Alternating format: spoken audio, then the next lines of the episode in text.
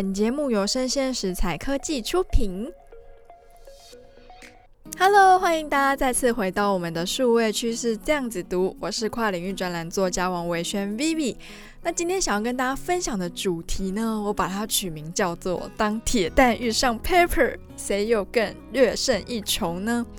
那主要是因为我受到一个经济日报的一篇新闻启发哦。那这篇新闻的内容呢，它是说小米的秋季发布会啊，就推出了一个仿生的四足机器人。那我们讲中文的话，就是一个四只脚的机器人，Cyber Dog。没错，它就是跟狗的外形一样。那因为它有人脸辨识系统在里面，你可以设定说，哦，我是主人，它就会跟着你。那除此之外，因为它有一些基础的 AI 智慧的一些程式做辅助，所以说像是导航啊，或者是一些基础的查询等等，它都是可以符合我们的需求。那为什么要叫铁蛋大战 Pepper 呢？嗯，对，因为它这只 Cyber Dog 的名字就叫铁蛋，所以说你要命令它的话，就是叫它铁蛋铁蛋，请帮我 Google 一下什么东西啊？不对，他们不能用 Google，帮我百度一下什么东西。那目前这个小米的智慧语音已经可以运用在八大的互动场景，最重要的是它的要价大概是台币四万元，就是好像也没有太贵嘛。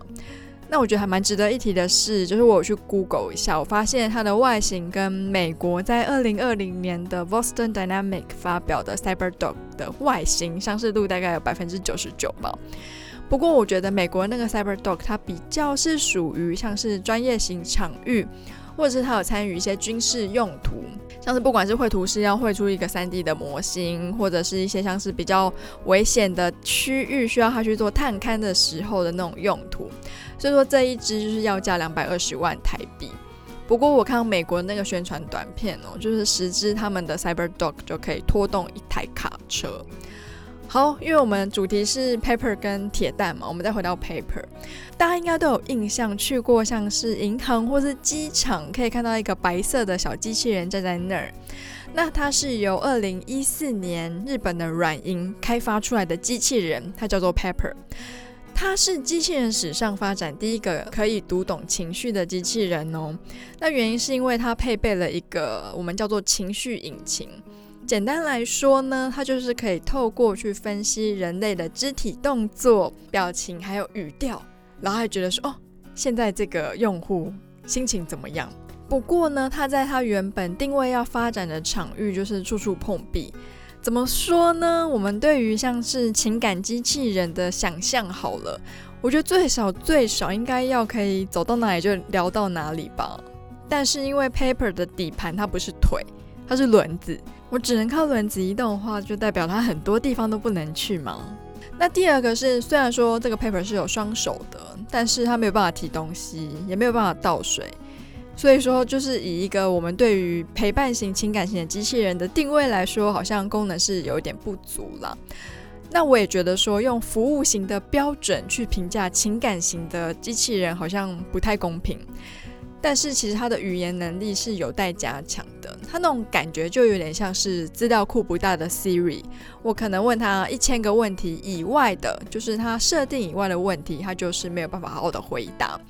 那有些时候呢，它设定内的问题也就只是依据你的问句，然后做关键字的表述。所以说啊，就是它上市之后没有很久，很多国外的单位都给予这样类似的评价，认为 Paper 的智慧程度呢是还有待加强的。那这也是为什么 Pepper 它的定位就好像是给家家一人一户的情感机器人，变成是只有在公开场域，像是银行啊、机场，变成了服务型的机器人了。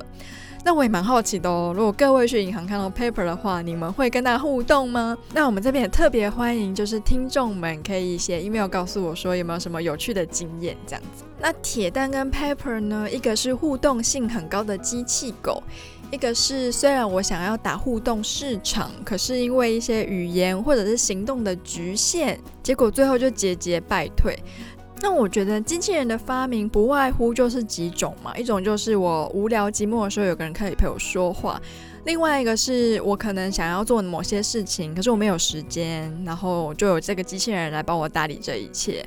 那第三种就是比较像是机器，就是它可以在短时间内，然后很工程化的帮我做出很多一样的产品。但是我觉得好的科技啊，就是你越不觉得你是在使用一个科技产品，或者是诶，我今天要去做一下什么事情，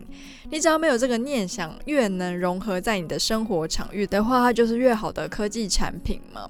那我觉得场域这件事情来说还蛮重要的。举例来说，像是扫地机器人，或者是现在有那种扫跟拖合在一起的机器人，诶，你就很适合那些可能是每天在家里很忙碌的主妇啊，这就是一种场域嘛，对不对？那另外一个比较极端的，不知道大家有没有注意到，去年疫情爆发之后啊，美国跟日本都推出了非常多的性爱机器人。那日本的性爱机器人还给他一个很怎么讲一个名分吧，它叫做妻子 AI 机器人哦。它的外形非常的逼真，重点是它有体温，可以简单的交流。售价是十万，所以说它在日本一上市，马上上万台就销售一空。那同时呢，美国它的 ATMT 的实验室，它也推出了同样的机器人。它除了会聊天之外，它还会听你说话。那比较有趣的是，它可以设定就是它的个性，你比较喜欢奔放一点、狂野一点、害羞一点，还是冷淡一点？那它目前这款机器人还有在卖哦，大概是一台一万两千块的美元。所以说啊，我觉得一个好的机器人并不用十项全能，好像你所有事情都要它包办。